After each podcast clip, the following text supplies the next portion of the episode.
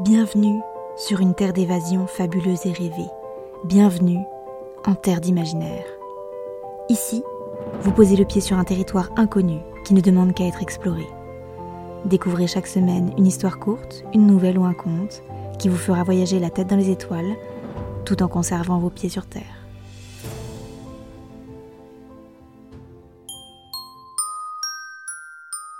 Découvrez aujourd'hui l'histoire de Nymphéa et le prince des illusions. Le prince Ramil régnait sur une terre désertique du nom de Moubalal. Son royaume était si aride que sa peau brunie par le soleil s'était entièrement craquelée. Celle-ci laissait alors apparaître des fissures jusque sur son visage, tel un pot en terre cuite malmené par le temps. Le peuple de Moubalal ne connaissait l'eau que sous forme de mirage, grâce aux illusions créées par le prince. Cependant, elle restait impalpable. Même leurs larmes ne parvenaient pas à couler, tant leur cœur était aussi sec que la terre qu'ils occupaient. Un jour, une femme du nom de Nymphéa entra dans le palais de sable du prince. Elle avait la peau aussi hydratée qu'un poisson, et de longs cheveux aux reflets bleus lui tombaient jusqu'aux chevilles. Elle avait entendu son chagrin depuis Almouit, le royaume des océans. Ne pouvant rester indifférente à son désespoir, elle avait suivi ses lamentations afin de venir lui faire une proposition. Elle souhaitait profiter de son hospitalité en échange, elle lui offrirait pendant sept jours des présents qui l'aideraient à recouvrir Moubalal de torrents d'eau. Bien que cette initiative lui parût très étrange, le prince Ramil accepta. Le premier jour, elle lui fit don d'une fleur de lotus. Le prince n'en avait jamais vu auparavant et fut ébloui par la douceur ainsi que par la beauté de cette plante. Il décida alors de créer une illusion afin d'en planter dans chaque recoin de Moubalal. Le deuxième jour, Nymphéa lui apporta un jeu de billes et l'invita à se joindre à elle pour une partie. Ils jouèrent jusqu'à la nuit tombée, mais le prince ne vit pas une seule goutte d'eau apparaître lorsqu'ils eurent terminé. Le troisième jour, son invité lui prépara un copieux repas. Il était composé de poissons, de crustacés et de plantes marines qu'il n'avait jamais goûtées par le passé.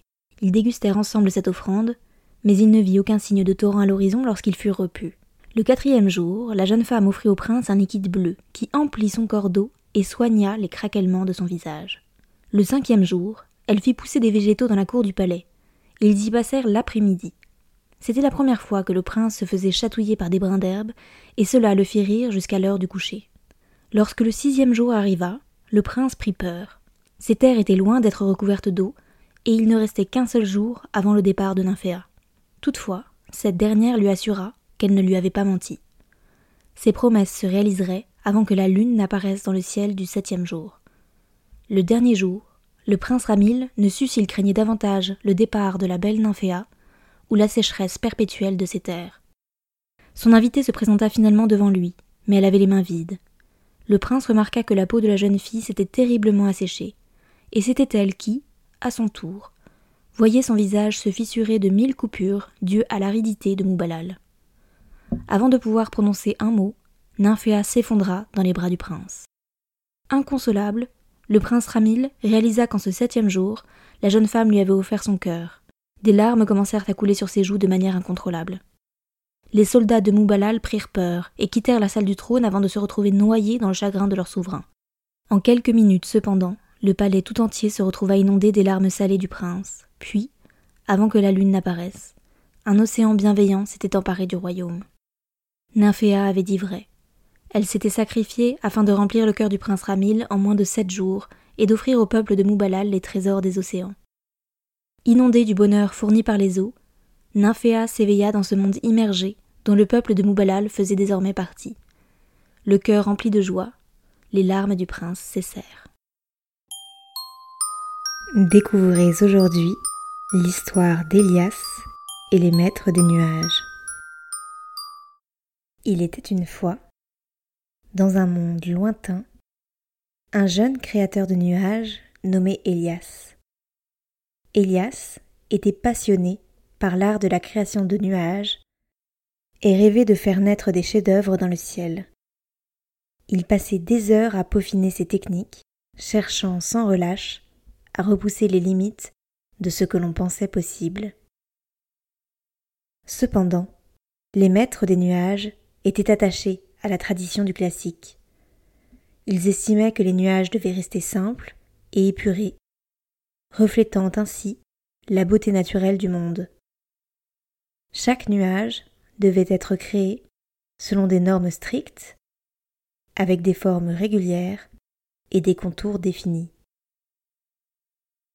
Elias se sentait étouffé par ces règles rigides. Il croyait en la puissance de l'imagination et en la possibilité de créer des nuages qui raconteraient des histoires, évoqueraient des émotions et éblouiraient les spectateurs. Il se lançait dans des expérimentations audacieuses, mélangeant les formes et les couleurs, essayant de donner vie à ses idées. Cependant, ses créations étaient rejetées par les maîtres des nuages. Ils le jugeaient irrespectueux envers leur héritage et considéraient ces nuages comme une insulte à leur tradition. Elias se sentait incompris et isolé, mais il refusait d'abandonner sa passion. Un jour, Elias créa un nuage extraordinaire. Il lui donna la forme d'une créature mythique, avec des ailes majestueuses et une queue scintillante. Les couleurs se mélangeaient harmonieusement, créant un spectacle époustouflant. Cependant, lorsque le peuple des nuages vit le nuage d'Elias, leur réaction fut vive. Les maîtres des nuages se rassemblèrent en masse pour contempler cette aberration qui défiait leurs principes. Les discussions animées se transformèrent en débats passionnés, divisant le peuple en deux camps opposés. Finalement, une décision fut prise. Un concours serait organisé pour déterminer si les créations d'Elias devaient être acceptées ou bannies. Chaque membre du peuple des créateurs serait invité à présenter son propre nuage. Le jour du concours arriva, et le ciel se remplit de nuages. Les créations traditionnelles étaient certes belles, mais elles semblaient manquer de l'étincelle de vie qui émanait du nuage d'Elias. Quand vint le jour, Elias présenta son nuage. Les membres du peuple des nuages contemplèrent son œuvre avec stupéfaction. Les débats reprirent de plus belle, les uns défendant la tradition, les autres défendant l'innovation. Finalement, la décision fut prise à l'unanimité. Elias avait réussi à changer les mentalités.